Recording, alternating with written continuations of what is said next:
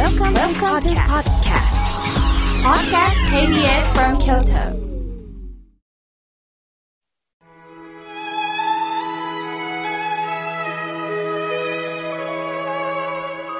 改めまして、僧侶の河村明慶です。今日の法話のテーマは、時間についてお話をいたします。今日から大型連休ですね。旅行の計画をしている方もいるでしょう。いやいや、そんなお金はありません。家でゴロゴロしてるよという方もおられると思います。また、お仕事の方もおられるでしょう。さて、休日、それは時間を過ごすということなんですよね。よく家の中でゴロゴロという過ごし方はリラックスできると思いがちなんですが、意外と心と体の疲れは取れないそうです。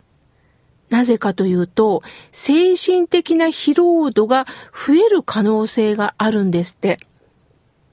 なぜなら、私たちは体にリズムを持って生きています。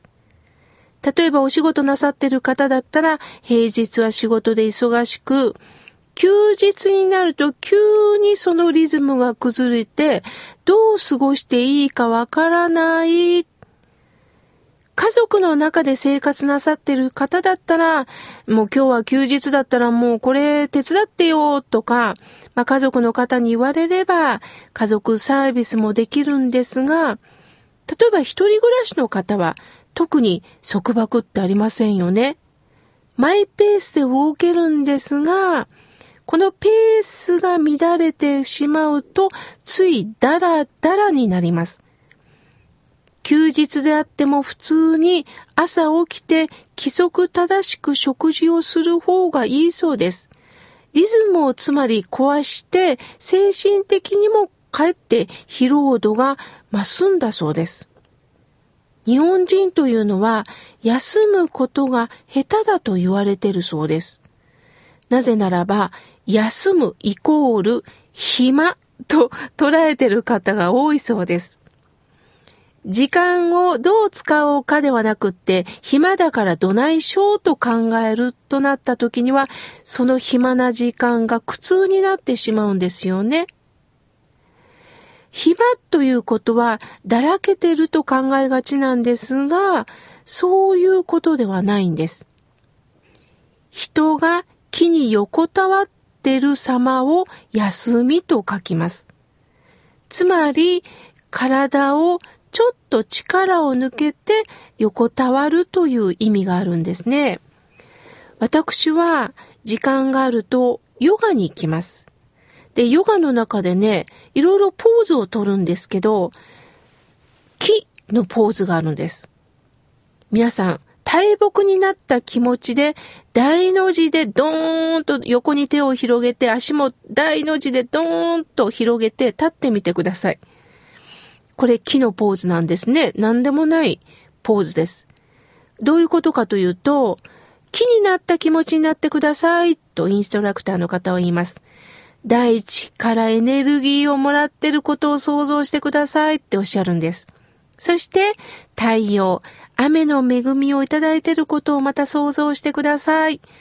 これだけのポーズなんですが、木になったという感覚になると、なんだかエネルギーを大地にいただき、そして私はこの大地に支えられてるという気持ちになると、何かね、力が抜けていくんです。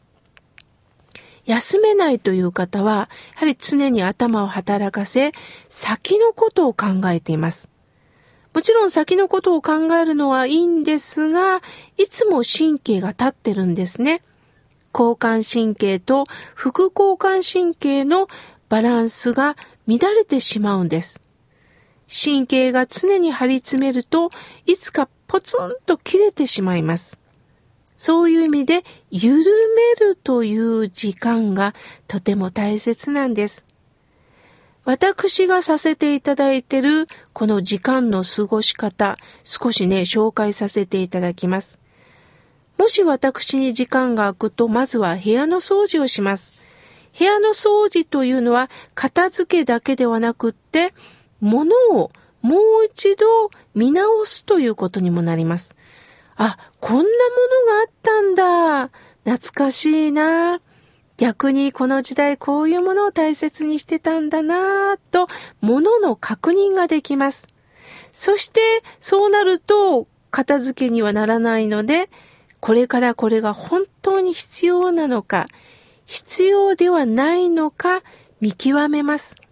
そして必要だと思ったら残して、そろそろこのものとはお別れしようと思った時には合唱して、あの、ゴミとして捨てさせていただいております。この掃除の時間は、えー、大切ですよね。そして今度は散歩をします。風を感じながら自然に勤しむ。そしてね、街を歩く人などの観察も面白いんですね。ああ、この夫婦、ペアを着て楽しんでるな。あ、この人たちは今からどこに行くんだろうね。ああ、この人たちはリュックを背負ってどこに行くんだろうとかね、いろいろ人を見ながら、それも楽しいものです。今度は、知識やスキルアップをしたいと思う人には、何か文化センターの教室に買うこともお勧めします。私はつい最近までパソコン教室に行ってました。え、パソコン教室を今更と思われがちですが、行ってよかったなと思います。パソコン歴はかなりあるんですけども、キーボードの打ち方でもかなり癖があるんです。もっとこのように両手を使えませんかって言われて、そっか、私割と片手打ちしかしてなかったなっていうことに気づくんですね。もうこの10本の指をフルに使いましょうって言われた時に、あ、私はそういえば指を伸ばしてなかったなということに気づきました。マウスの使い方一つにも、あの、プロから見ると違うらしくってね、これもね、勉強になったんです。そして中にはね、新しい趣味を探すっていうこともいいですよ。私も友人がね、あの、パズルをするのが趣味なんですが、人事でした。だけど結構頭を使っていいよ、刺激になるよって教えていただくと、前やってみるとね、面白いんだなと思ったんです。私の兄はね、今コーヒーに凝ってまして、まあ、タバコをやめたっていうのもあるんですけれども、いろんな豆を取り寄せて、朝飲むコーヒー、食後のコーヒー、そしてお休みタイムのコーヒー、夜飲むコーヒー、もう何十種類と楽しんでね、器もいろいろ買ってきてね、私にも入れてくれるんですね。なるほど、新しい趣味を活かしてるなぁと思いました。あとは、仲間を見つけるということです。私は、小さな命の会という講演会に以前お声かけをいただいたんですが、その時は講師として行ったんですけども、仲間の皆様とお友達になって、今はスタッフとして会議に出たり、講師の先生誰を呼ぼうかと企画側に回ったりして、するとこの作業が楽しくってね、仲間も見つかり、今はその会に行っています。この番組のリスナーさんでね、動物園に行くのが趣味という方がいます。前、チンパージーさんが入ってくる動作をずっと見てたそうです。するとね、チンパージンさんはそのリスナーさんがどうもお友達だと思ったみたいで、そのリスナーさんは、いよって挨拶したそうです。するとチンパージンさんも、いよって感じでね、その寄ってきたそうです。それがもうお友達みたいで、もう可愛いですよって言ってくれました。動物園に行くか、いろんな生き物がいるんだということをね、あの、一日楽しむことはできるんですよね。先日、石川県輪島の禅宗の僧侶が座禅について教えてくれたことがあるので紹介させていただきます。座禅は皆さんも想像つくようにとにかく座るんです。無の境地になるために座るんです。でも、その方がおっしゃるにはね、すいません。正直言いますが、無の境地にはなれません。もう妄想しかないんです。そう言いました。私は新鮮だったんですね。ではなぜ座禅をするんですかって伺うと、自分では何にもできないんです。この思いの中では何にもできないんです。そのことをひたすら座ることによって学ぶ。